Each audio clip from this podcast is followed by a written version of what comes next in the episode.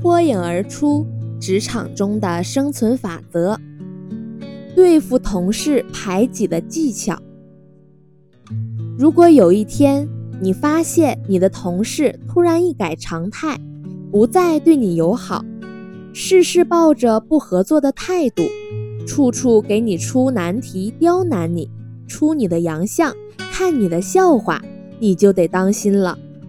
这些信息向你传送了一个危险信号，同事在排挤你。被同事排挤必然有其原因，这些原因不外乎以下几种情况：一、近来升级连连，招来同事妒忌，所以群起排挤你；二、刚到本单位上班，你有着令人羡慕的优越条件。包括高学历、有背景、相貌出众，这些都有可能让同事妒忌。三，雇佣你的人为公司内人人讨厌的头号公敌，故你也受牵连。四，衣着奇特，言谈过分，爱出风头，令同事却步。五。过分讨好上级而疏于和同事交往。六，妨碍了同事获取利益，包括晋升、加薪等可以受贿的事。如果是属于第一项、第二项，这情况也很自然。所谓不招人妒是庸才，能招人妒忌也不是丢面子的事。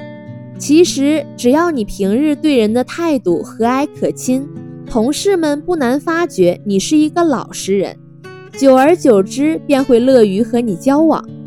另外，你可培养自己的聊天魅力，因为你的同事们最大的爱好之一就是聊天，通过聊天改变同事对你的态度。如数第三项，那便是你本人的不幸。唯有等机会向同事表示，自己应聘主要是喜欢这份工作，与雇佣你的人无关，与他更不是皇亲国戚的关系。只要同事了解到你不是公敌派来的密探，自然会欢迎你的。如果是属于第四项、第五项，那你便要反省一下，因为问题是出在你身上。如想令同事改变看法，唯独自己做出改善。平时不要乱发一些惊人的言论，要学会当听众。衣着也应切合身份，既要整洁，又要不招摇。过分突出的服装不会为你带来方便。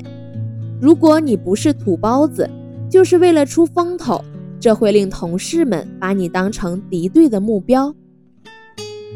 如果是属于第六项，你要注意你做事的分寸。升职、加薪、条件改善，甚至领导的一句口头表扬，都是同事们想获得的奖励，争夺也就在所难免。虽然大家非常努力的工作，但彼此心照不宣，谁都想获得一种优先奖励权，首先得到领导的依赖和重用。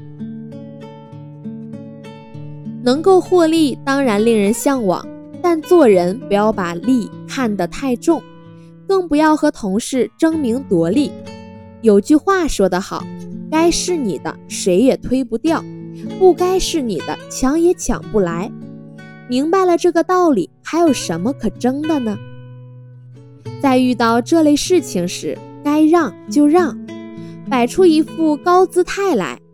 虽然你这次吃了亏。但以后会得到补偿的。塞翁失马，因祸得福。眼前看来不是好事，谁又能保证以后不会出现好的结果呢？